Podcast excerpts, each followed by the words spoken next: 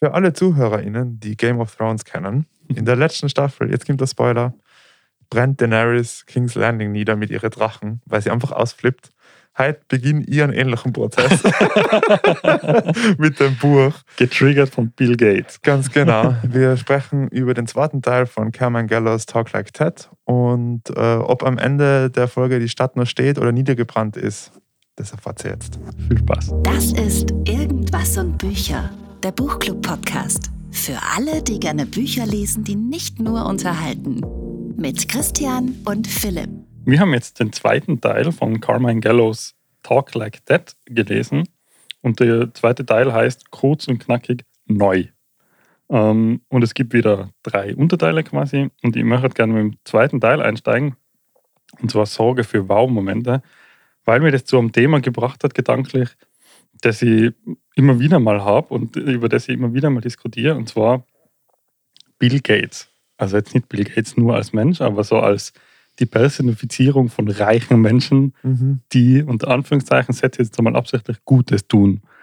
Ähm, wie, wie ist deine Einschätzung? Glaubst du in Bill Gates sein Gutmensch-Ding? Ähm, oder bist du au- aus der, aus der Seite, die sagt, naja, die ganzen reichen Menschen, die schauen ja nur auf sich, sonst wären sie nicht so reich geworden? Boah, voll interessant. Ist es, weil der Bill Gates für dich so ein Wow-Mensch ist oder ein Wow-Moment ist? Oder wie, wie Mm, ist die naja, also Verbindung? Die Querverbindung kommt aus der Überschrift Sorge für Wow-Momente und der Bill Gates hat in seinem Talk ähm, über Moskitos, Malaria und Bildung so ein Glas dabei gehabt, in dem Mü- Mücken sind. Ähm, und hat dann beim Talk gesagt, so, ich lasse jetzt einmal die Mücken los, mhm. weil warum sollten nur schwarze Menschen in Afrika Malaria haben, so quasi. Ja. Und das war halt dieser riesige Wow-Moment, der dann auch viel in den Medien gewesen ist scheinbar, weil halt das schon so ein bisschen äh, Unwohlsein auslöst und dann aber mit viel Lachen aufgenommen, ist, weil, aufgenommen worden ist, weil er ja dann gleich gesagt hat, ja, ja, okay, also diese Mücken sind jetzt nicht mit Mala- Malaria infiziert, Aha. Ähm, aber das ist dieser Wow-Moment. Ja, okay. Und dieser Wow-Moment hat schon so ein bisschen was von so einem Superschurkentum, oder? Mhm. Also er kennt So ja wirklich, er, er kennt ja wirklich äh, tatsächlich Malaria-infizierte Mücken haben, oder? Mhm. Und du weißt ja nicht, da, wann oder ob er die Grenze überschreitet von diesem äh, aus guter Motivation gestartet und dann an der Dummheit und Kurzsichtigkeit der Menschheit verzweifelt und deswegen jetzt ein Superschurke geworden ist und wirklich sagt, ich will jetzt einmal so einen echten Wow-Moment. Also ich will einmal jetzt wirklich eine Gruppe von weißen, intellektuellen Menschen mit Malaria anstecken, damit da mal wirklich was weitergeht und nicht nur diesen Schein-Wow-Moment. Ach so, was Böses im, unter dem Deckmantel des Guten tun. Ja, ja. Also, So. weißt, du, also Uh. du könntest da ja denken, dass er das wirklich macht, oder? Boah, das muss ich jetzt ehrlich gesagt sagen. Keine Faser oder keine Zelle meines Körpers findet darin die Möglichkeit. Also äh, total witzig, was viele sagt, glaube ich, drüber, wie ich über Bill Gates denke. Aber ich würde das Bill Gates nie in meinem Leben zutrauen. Also ich würde nie zutrauen, dass der so an diesen, das klingt jetzt für mich so ein bisschen nach Game of Thrones, die Daenerys, die in der letzten Staffel King's Landing niederbrennt. So die Mad Queen quasi. Der Bill Gates als der König der Intellektuellen. mhm. Klingt jetzt auch ein bisschen hart, aber für mich ist er das so ein bisschen. Also, Mhm. das ist ja diese Koryphäenfigur, der es technologisch so weit vorantreibt hat, äh, vorantrieben hat, der die, ja, mit Microsoft und überhaupt Computer und digitale Welt und dann mega erfolgreich, mega intelligent, mega belesen, mega smart. Mhm. Äh, und der kippt dann in den Wahnsinn und infiziert öffentlich Leute mit Malaria. Also das ist für mich so weit weg von der Realität, lustigerweise.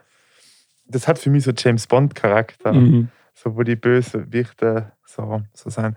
Wenn mir das dann schon eher zutrauen würde, ist ein Elon Musk vielleicht. Der ist ja sowieso ein Cyborg. ja, aber gut, dann würde ich, ich würde das eigentlich niemandem so erfolgreichen zutrauen irgendwie. Also so zusammengefasst hat man es eh schon, außer ich halt von Bill Gates relativ viel. Also da gibt es Mhm. auf Netflix also Doku über ihn und mit ihm. Natürlich, ja, ist ein Doku und ist mit ihm wahrscheinlich produziert worden und hat sicher Mitspracherecht. Mhm.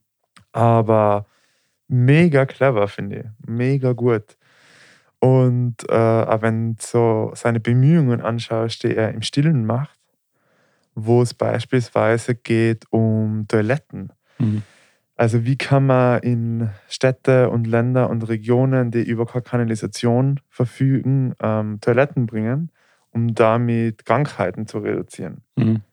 das ist so spannend, was der da macht, was wir nicht mitkriegen. Mhm. Äh, und abseits von dem, von dem Rampenlicht. Und also das sind schon so viele Geschichten, wenn man denkt, der ist schon wirklich, der weiß, was er tut. Und sagt bei mir schon, äh, oder wenn ich an ihn denke, an Baum-Effekt im, Mhm. im Sinne von, das ist ein richtig beeindruckender Mensch. Was hast du für ein Bild von ihm? Na eben, also mein Bild ist sehr, sehr ähnlich zu deinem. Also ich bin der Meinung, dass nur weil er extrem viel Geld hat, ist er nicht automatisch irgendwie ein schlechter Mensch oder so. Und ich habe aber das Gefühl, dass dieses Bild ganz oft ähm, kursiert und ich habe auch schon viele Diskussionen geführt, ich sage jetzt nicht mit wem, aber ähm, wo dann irgendwie das Bild von, von meinem Gegenüber so gewesen ist, ja, äh, der muss irgendwas illegal gemacht haben, der muss, der muss egoistisch sein, sonst wäre er nie so reich geworden. Der, der, der ist nicht so gut, wie er tut, der verkauft sich gleich so.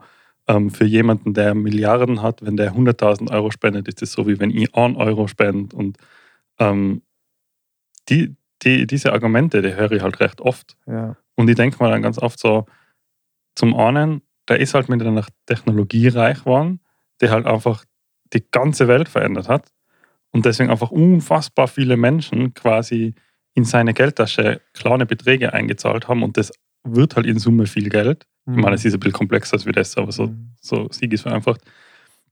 Und zum anderen, wenn ich reich wäre, natürlich würde ich mir auch einen luxuriöseren Lebensstil gönnen, aber ich finde nicht, dass das mindert, wie viel Geld er in absoluten Zahlen quasi wieder zurückgibt in die ganze Menschheit, oder? Also Mhm. ich glaube schon, dass er übermäßig viel mehr zurückgibt als wie ähm, andere Menschen, vor allem weil er ja zum Beispiel quasi Vollzeit humanitär am Weg ist. Also, also seine ganze Arbeitszeit und alles ist ja nicht mehr darauf ausgelegt, Geld zu verdienen, sondern Geld effektiv auszugeben. Mhm.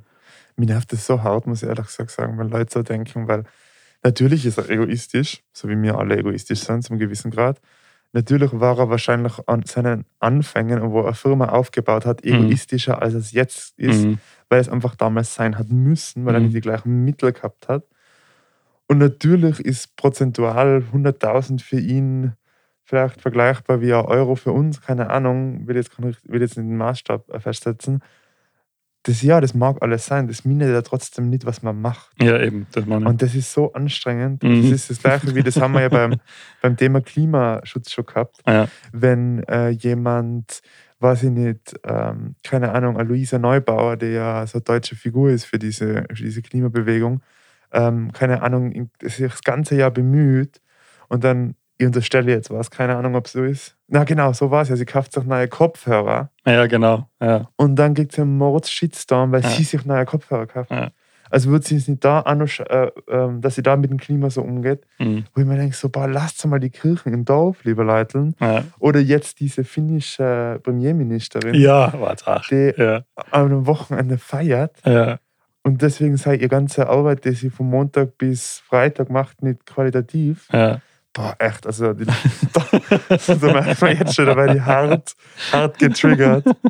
Na, weil das einfach so über scheren ist und so unfair ist ja, voll. und die Leute sich besser mal an sich selber orientieren sollten. Ähm, also man merkt schon, da wäre die richtig äh, on fire. Wo ich noch on fire wäre, ist bei dem Buch tatsächlich. ähm, Gute Überleitung. Gute Überleitung. Zum Buch. schwierige Frage, aber ich probiere sie trotzdem. Und zwar, er sagt in dem Buch, in dem zweiten Teil, mh, man soll für seine Ideen oder für seine Rede oder für das, was man vermitteln möchte, eine Twitter-ähnliche Überschrift konzipieren. Also maximal 140 Zeichen Mhm. und der muss es quasi auf den Punkt bringen. Mhm. Ähm, da bringt er aber Beispiele, so wie von Simon Sinek, ähm, wie es große Führungskräfte schaffen, zu inspirieren oder sowas. Mhm. Ähm, und ja, und ich habe dann das Buch gelesen und mir gedacht, okay, was ist jetzt aus meiner Sicht diese Twitter-ähnliche Überschrift für dieses Buch? Also wenn ich jetzt meine subjektive Wahrnehmung nehme, Mhm. wie ich das Buch aktuell finde Mhm. und in eine Twitter-ähnliche 140 Zeichen Überschrift packe, was wäre das dann? Ich meine, ich zähle jetzt deine Zeichen nicht, aber kannst du Ähm, probieren, was es für die Ja, also ich habe schon so was im Kopf, obwohl es dem Buch nicht ganz gerecht wird, aber Okay. so ein bisschen ähm, lies 150 TED Talks in drei Stunden Mhm, okay. oder Ja. so. Ja. Also ich habe das Gefühl, erstens einige dieser Talks, die er in, im Buch behandelt, habe ich selber auch schon gesehen. Mhm. Ähm, und er sagt ja ganz am Anfang, dass er irgendwie 150 oder 1000, ich weiß es gar nicht mehr, also halt sehr, sehr viele sich angeschaut hat und die analysiert hat. Aber im Buch kommen dann halt doch immer wieder so die gleichen 10, 15 vor. Ähm, liegt wahrscheinlich zum einen daran, dass halt das diese ähm, Leuchtturmbeispiele sind, oder? Ähm, und andererseits daran, dass es halt ein bisschen übersichtlicher bleiben muss. Aber das ist so ein bisschen das Bild, das ich habe. Mhm. Er hat ganz viele Talks gesehen, was ich total cool finde, weil ich habe auch ganz viele Talks gesehen Mhm. äh, und analysiert die halt ganz gut. Okay.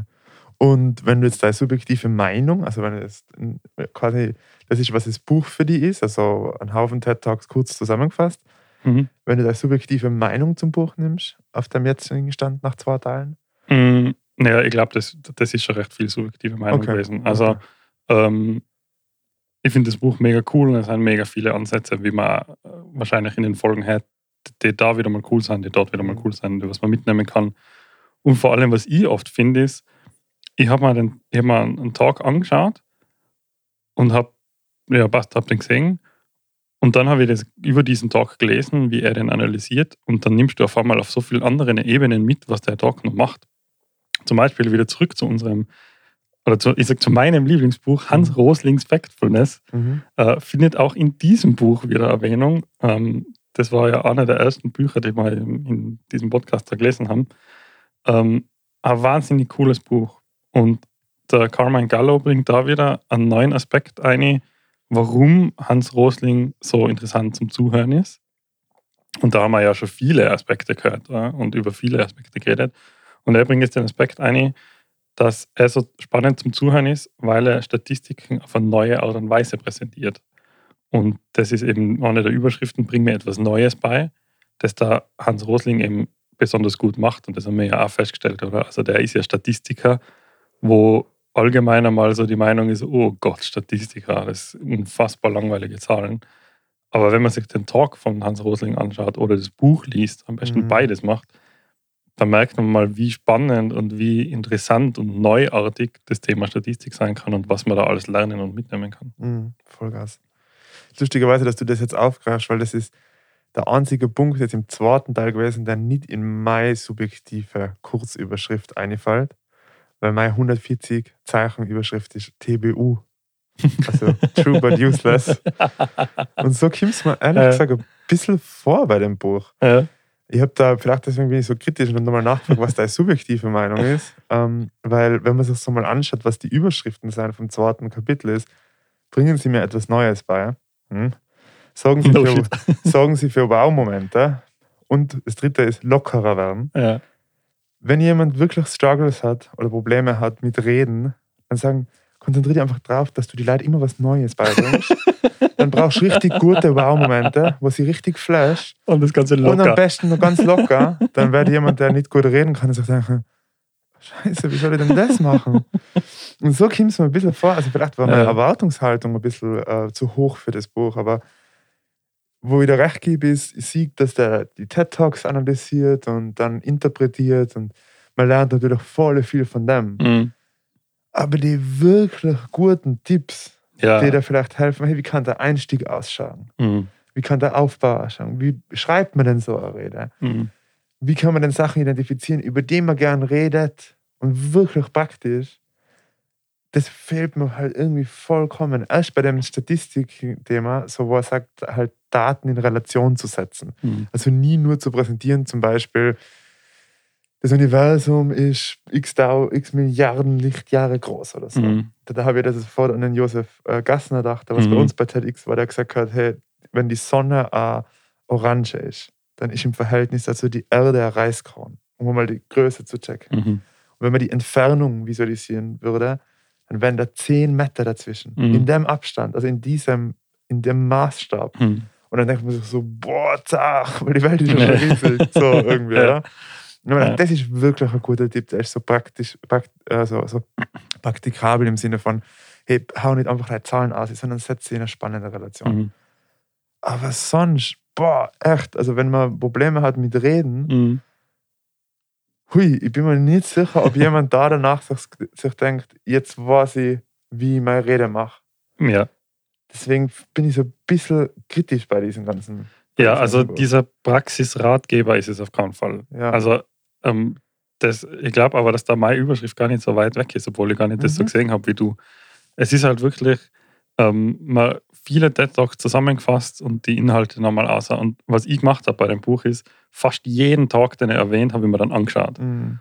Und immer wenn ich mir den angeschaut, äh, ich habe mir immer angeschaut, sobald er ihn erwähnt hat, bevor er über den Inhalt eingegangen ist. Und dann habe ich mir den Talk angeschaut und dann habe ich meistens so zwei oder drei Seiten überspringen können quasi Mhm. weil er einfach nacherzählt, was in diesen Talks passiert. Ja. Und ähm, das kann irrsinnig interessant sein, weil man spart sich eigentlich die 20 Minuten, weil ich, drei Seiten habe ich schneller gelesen, als wie der TED Talk dauert. Ähm, deswegen finde ich das eigentlich ganz interessant. Aber diese, wie du sagst, diese anwendbare Guideline für Praxistipps, auf das wir ja immer so stehen und Mhm, wo wir immer sagen, wir würden uns mehr Praxistipps wünschen, die kommen da überhaupt nicht vor. Und Ja. gerade beim Thema Storytelling haben wir ein cooles Buch gelesen, das Tell Me vom Bütschak Thomas, glaube ich, heißt der. Ja. Der hat halt zum Beispiel schon ganz konkrete Tipps gehabt. Also der hat gesagt, bau deine Geschichte so auf, Teil Ganz 1, Teil genau. 2, Teil 3 Ja, und unterteile es in diese Kategorien und das ist die Heldenreise und so weiter. ganz genau, ja. Finde ich Vollgas. Und das ist halt vielleicht also ein bisschen für mich das Problem, weil der Titel ist Talk Like TED, Mhm. was für mich aussagt so, hey, wenn du das Buch liest, wenn du dich damit auseinandersetzt, wenn du das umsetzt, was da drinnen ist, dann kannst du so erfolgreich oder inspirierend oder zielgerichtet, wie auch immer reden, wie bei den TED Talks. Mhm. Aber es ist mehr so, warum TED Talks funktionieren. Ja, stimmt. So, und, und das ist das gleiche wie der Hans Rosling, ist halt eine Statistik, hey, das ist ja die Koryphäe, Mhm. zumindest in meiner Wahrnehmung. Mhm. Und der kann das halt unglaublich gut, der äh, äh, Statistiker, der kennt sich mit dem halt Vollgas aus. Dann hat er noch ein unglaubliches Präsentationstalent Mhm. und rhetorisches und kommunikatives Talent. Also das ist ja so jetzt voll die Vorurteile, aber wie viel Statistik, wie viel Statistiker oder Statistikerinnen Haben das das dann auch zu? ja. Beziehungsweise brauchen die das ja nicht im Alltag, Ja. oder? Und äh, deswegen, das ist so ein bisschen, puh, ja, ich finde sicher für jeden von, von, von den Grundsätzen, die ich für eine gute Präsentation halte, Mhm. finde ich sicher einen TED-Talk, der das unterschrei- Mhm. unterstreicht. Und ich habe dann auch nochmal die Amazon-Reviews und paar Online-Reviews zum Buch angeschaut und lustigerweise gehen alle auf genau das ein, was du gesagt hast. Mhm. Und so alle sagen, "Boah, wie cool, der hat so viel TED-Talks analysiert. Und wie viele coole, inspirierende TED-Talks davor Mhm. kommen. Also wer ungern Videos schaut und lieber liest, Mhm. das Buch ist Das. Buch. Dann hat man hunderte TED-Talks zusammengefasst. zusammengefasst Ja. gelesen. Ja, genau. Ja, ich glaube, es, es gibt schon immer wieder mal so ein paar Tipps, ganz konkrete auch, die aber halt recht versteckt in Absätzen sind oder so. Mhm. Oder die halt nicht ganz so deutlich gemacht werden. Was ich jetzt da zum Beispiel beim Durchscrollen durch meine Unterlagen, weil ich habe jetzt ganz verzweifelt nach der Überschrift Tipps oder so gesucht in meiner Unterschrift, während du, äh, in meiner Mitschrift, während du gesagt hast, es gibt keine Tipps. Ähm, und da habe ich einen gefunden, und zwar zum Beispiel, ich meine, klar, es ist eine Kleinigkeit, gell, aber es ist schon recht konkret. Er sagt, was sollte man tun als erstes, wenn man eine PowerPoint-Präsentation halten muss? Dann sagt er, auf keinen Fall PowerPoint öffnen, sondern sich zuerst überlegen, was ist die Geschichte, die ich erzählen will, was ist die Story, die, die ich weiterbringen will. Und schöne Folien lassen sich am letzten Schritt immer noch dazu finden. Mhm. Das ist schon ein recht ein, ein cooler Tipp, zu sagen, okay, warte mal, bevor du jetzt ein PowerPoint startest, machst nicht PowerPoint auf, sondern überleg dir mal, was du erzählst. Mhm. Er sagt dann halt leider nicht unbedingt, wie, Wie? man anfangen Ja. soll, sich die Geschichte zu überlegen. das bin ich wieder bei deinem Punkt. Aber ähm, es gibt schon so diese Praxistipps und was ich auch ganz cool finde, sind immer so die, die Anwendungen, die er daherbringt von Beratungen, die er selber gemacht hat. Zum Beispiel, wo Toshiba hat irgend so bildgebende Technologie auf den Markt gebracht, wo irgendwie CD-Scans besser funktionieren, weil mehr Sensoren gestapelt werden oder whatever. Und anstatt das so zu präsentieren, hat er halt gesagt, hey, präsentiere das in einer einfachen, anschaulichen Weise für ein Publikum, die keine Fachexperten sind. Mhm. Und dann war irgendwie das Ergebnis aus dem, diese, diese Technologie macht den Unterschied, ob du quasi unbeschadet nach Hause gehst nach einem Schlaganfall oder für immer im Rollstuhl sitzt. Mhm. Das sind so Analogien oder so, die funktionieren echt ganz gut. Ja. Er sagt leider nicht so ganz, wie man auf so, wie man sowas runterdestillieren kann, weil im Nachhinein betrachtet, das ist immer recht einfach. So. Je einfacher ein Satz ist, desto schwieriger ist er zum Formulieren. Ja, das ist ein guter Grundsatz. Ähm, und das, wie er das macht, bringt er halt leider tatsächlich nicht so daher. Ja. Eben, und ich, ich, mein, ich bin vielleicht jetzt auch ein bisschen im Rage-Mode, keine Ahnung, darf man ja auch mal sein. Aber das ist halt die Tipps, die sein, bombardieren sie das Gehirn mit neuen Erfahrungen. Mhm. Neuartige Konzepte in ihre Präsentation einzubauen, verlangt einiges an Kreativität und eine neue Sichtweise auf die Welt. Ja. Also, äh, das bedeutet, dass sie öfter mal aus dem Büro herauskommen müssen. weißt du, so, wo man denkt, ja, okay, okay. Ja. Lockern sie ihre Präsentation mit Videos und Fotos auf.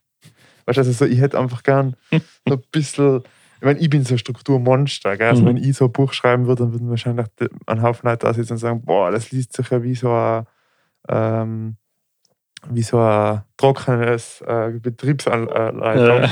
für, für einen Kühlschrank, leichtes für Reden halten. Ja. Ah, Ist halt eher mein Stil. Also da trifft, trifft wahrscheinlich mein, sein Stil einfach nicht mein Stil unbedingt. Ähm, wir haben ja aber noch ein drittes Kapitel. Wir haben ja noch als drittes äh, Einprägsam, wo es darum geht, wie sich die, ähm, ja, wie diese TED Talks dann aber die Leute hängen bleiben. Und bevor wir das lesen, vielleicht an die die Frage, wie viele TED Talks schätzt du bleiben bei dir hängen? Ja, ich glaube, das haben wir, bin mir nicht sicher, aber ganz am Anfang von der ersten Folge erst so geredet. Ähm, ich glaube nicht ganz viele. Mhm. Also, das ist ja so ein bisschen das Problem von TED Talks, oder? Dass die in dem Moment, wo man sie hört, sind sie unfassbar inspirierend und fühlen sich lebensverändernd an. Äh, zehn Minuten später ist das schon auf 50 Prozent gesunken, also Halbwertszeit ist zehn Minuten. Ja. Ähm, und dann spätestens am nächsten Tag hast du es meistens vergessen. Ja. Aber es gibt so, vor allem durch das Lesen vom Buch und durch die Notizen und so, gibt es schon so ein, zwei TED-Talks, die immer ganz gern zumindest irgendwo im Hinterkopf gehalten möchte und zumindest irgendwo in den Notizen ähm, mir notiert habe, die ich schon ganz cool finde. Aber realistisch gibt es eigentlich so ein, zwei TED-Talks, die mir sowieso für immer im Kopf bleiben. Den einen haben wir eh schon hundertmal erwähnt ja. in Inside the Master, äh, Mhm. Inside the Mind of a Master Procrastinator.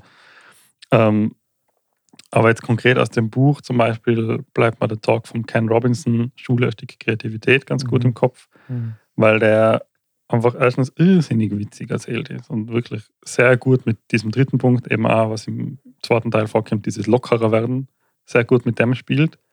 Ähm, und der auch wirklich irrsinnig gute Botschaft hat. Mhm. Also die Botschaft ist so ganz, ganz kurz heruntergebrochen.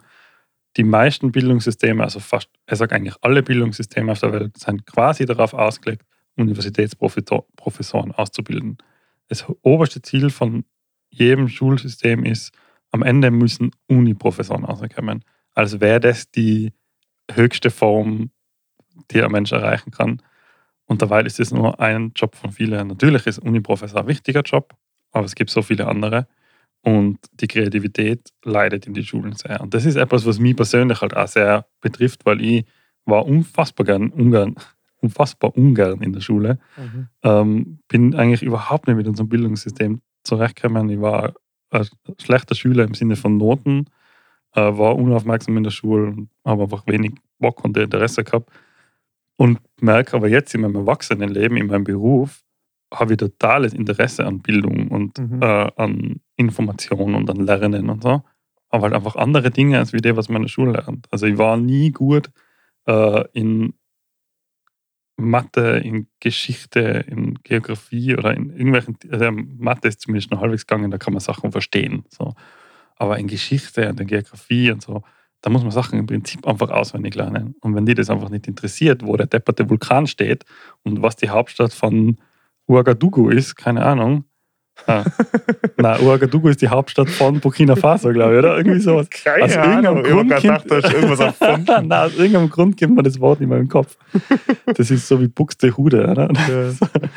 Ähm, na, aber wenn dich das einfach nicht interessiert, dann ist es unfassbar nervig, die Sachen zu lernen. Und dann Ja. tust du dich natürlich auch unglaublich schwer. Da ist halt einfach, der TED-Talk geht halt genau in der Resonanz mit dir, oder? Ja, voll. Mit deiner ja. persönlichen Ja. Meinung und persönlichen Erfahrung. Mhm. Und das ist sicher so ein, so ein Thema, das er da indirekt anspricht.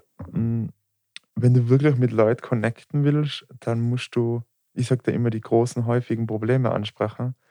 Und so dieses, ich habe mich unwohl gefühlt in der, Schule, in der Schule, weil ich das Bildungssystem überholt finde, Mhm. ist halt einfach für ganz viele Leute ein großes Thema.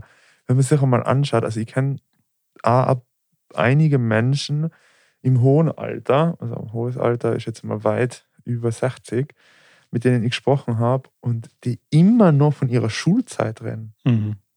Und wie viele Leute, also das merkt man merke ich ja auch selber, wie, mit wie vielen Leuten man noch über seine Schulzeit redet, Mhm. der eigentlich bei uns jetzt, wie lange ist das her? Ja, über zehn Jahre her ist. Ja. Ähm, da merkt man schon, ich glaube, das ist halt da, da trifft genau das Thema, die eigene Haltung und Mhm. dann fängt an, dass es so hängen bleibt, oder? Und das ist hängen bleiben, dass die Gedanken und die Konstrukte ist sicher ein großer Teil die Präsentation und wie man es aufbaut und wie gut man eben schafft, so ähm, greifbare Beispiele zu bringen und zum anderen, wie schafft man es, die Menschen dort zu treffen, wo sie es eben trifft, weil sie eine persönliche Bindung dazu haben. Mhm. Aber wir haben, weil du angefangen hast mit dem Thema lockerer werden, da haben wir ja eigentlich gar nicht drüber geredet jetzt in der Folge, lockerer werden. Die Frage, was ihr da dann noch stellen wollt, ist, wie einfach fällt es dir, locker zu sein, wenn du redest, wenn du, wir haben in der letzten Folge darüber gesprochen, wie einfach ist es für die Präsentationen zu halten. Dieses Lock, also es, du hast schon da gesagt, äh, dass die ersten paar Minuten sind für die schon, ähm, ich sage jetzt einfach mal nervös oder, Mhm. oder, oder herausfordernder und dann geht's. Liegt es daran, dass du dann lockerer wärst oder tust du da prinzipiell schwer, ähm, wenn, du, wenn du redest oder vortragst oder ja, vor vielen Menschen sprichst, einfach locker zu sein? Ähm, also ich glaube, so einfach wie er das darstellt in, in dem Kapitel ist es nicht. So, Ja. Wäre einfach ein bisschen lockerer. Ja. Alles gut. Ein bisschen Humor, easy. Das, das Ding ist ja, dass Humor ganz schwierig ist. Also ähm, Humor ist nicht irgendwelche langweiligen Witze oder irgendwelche derben oder schmutzigen Witze zu reißen. Das ist dann eher so der Job von Comedians oder so. Deren Job ist es, teilweise derb zu sein. Und da ist es dann, dann lustig, weil da erwartet man sich das von der Person. Ja. Aber das hat eigentlich nichts mit dem zu tun, was sympathischer Humor im Alltag ist. Ja. Äh, wenn du jetzt halt bei einem Gespräch oder bei einem Talk plötzlich anfängst, über irgendwelche Stereotypen, Frauen, Handtaschen beim Shoppen, bla bla bla, Witze zu reißen, das ist einfach nicht lustig. Also ja, vor allem, einem, wenn die Leute nicht kennen. ja, ja, volle. Also wenn du kein Comedian bist und du nicht Mario hast, der seit zehn Jahren die gleiche Kuh melkt, Ja. ähm, das ist auch schon, bei ihm auch schon nicht mehr lustig, aber das war zumindest in seinem ersten Programm, sage ich jetzt einmal, habe ich das unfassbar lustig gefunden, weil er halt einfach er ist und er ist Comedian und da war es mal, wenn man dem zuhört, das ist alles nicht ernst gemeint. Ja. Das ist alles komplett überspitzt, da geht es nur ums Lachen. Ja. Wenn du aber einen Tag haltest, dann geht es nicht nur ums Lachen, sondern geht es um den Inhalt. Und der Humor ist quasi ein Gewürz in deinem, in deinem Kochprozess, um das ein bisschen interessanter zu machen. Und er stellt das so einfach dar. Er sagt, mach halt keine derben Witze und dann ist eh alles gut. Ja. Aber das ist unfassbar schwierig. Super schwierig. Ja. Super schwierig, ja. Also finde ich auch nämlich, das Lockerwerden ist, äh, Also das ist sicher eine Übungsgeschichte, oder? ja, ich wollte nämlich gerade was ändern. Zuerst haben wir jetzt überlegt, ob ich die Fragen soll. Du hast die Fragen nicht beantwortet. Ja, ja, ich weiß. Aber ist ja nicht so, ist ja nicht so tragisch. Ähm, ich habe dann nämlich gestern relativ lang darüber nachgedacht. Ähm, ich habe gestern Wer stiehlt mir die Show angeschaut auf ProSieben, Mhm. wo es ja immer so eine Wildcard gibt. Also quasi ein Zuschauer hat oder Zuschauerin hat die Chance, dort mitzuspielen. Und wenn diese Person die Show gewinnt, dann moderiert diese Person nächsten Dienstag um Mhm. 20.15 Uhr auf ProSieben eine dreistündige Show. Und dann habe ich gedacht, oh Gott, ich hätte das so gern machen. ich wäre ja so gern dabei. Gell? Ja. Und dann haben wir gedacht, okay, was brauchst du dafür? Du musst echt ähm, auch irgendwo locker sein und Mhm. charismatisch. Und, Mhm. und dann haben wir gedacht, so, ich habe überhaupt kein Problem, vor 100 Leuten auf der Bühne zu gehen und eine Rede zu halten oder da so ein Programm abzuziehen oder sowas. Mhm. Ist für mich, was glaube ich für viele Leute schon ein Problem ist, ist für mich relativ okay. Aber um 20.15 Uhr am Dienstag auf Pro7 vor, weiß ich nicht, 1000 Leute im Studio Äh, und Millionen vom Fernseher ist einfach viel zu viel. also irgendwo zwischen 100 und Millionen ist deine Grenze. Ja, genau, irgendwo, da, ich weiß nicht ganz genau wo. Und dann habe ich mir gedacht, ja, das ist halt auch, ähm, das ist, wie du sagst, eine Gewöhnungssache, oder? Weil locker sein heißt, sich wohlfühlen. Mhm.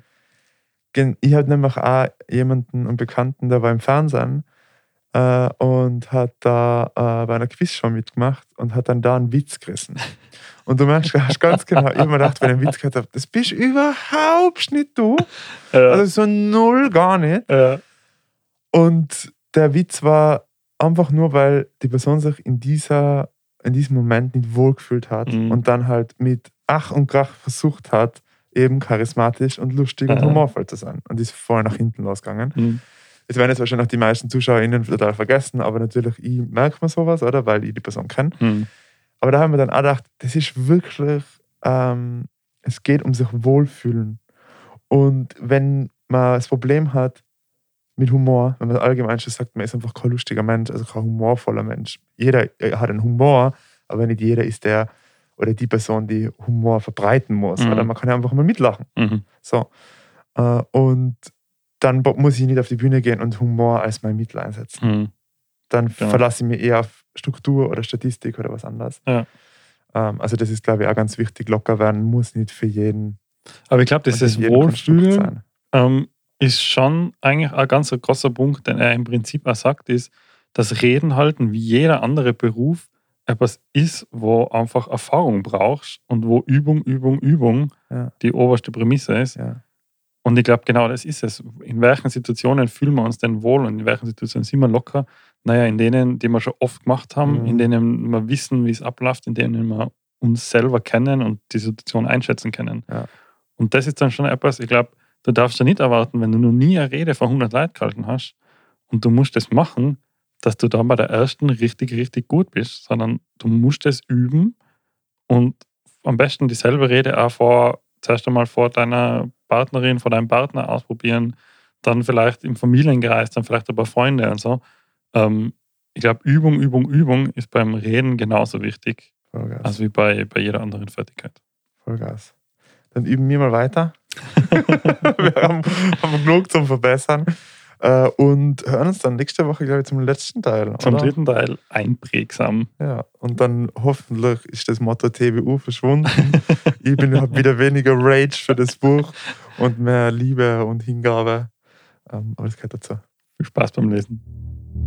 Mehr zu irgendwas und Bücher findest du auf Instagram und auf irgendwas-buicher.at. Jetzt am besten gleich folgen und keine Episode mehr verpassen.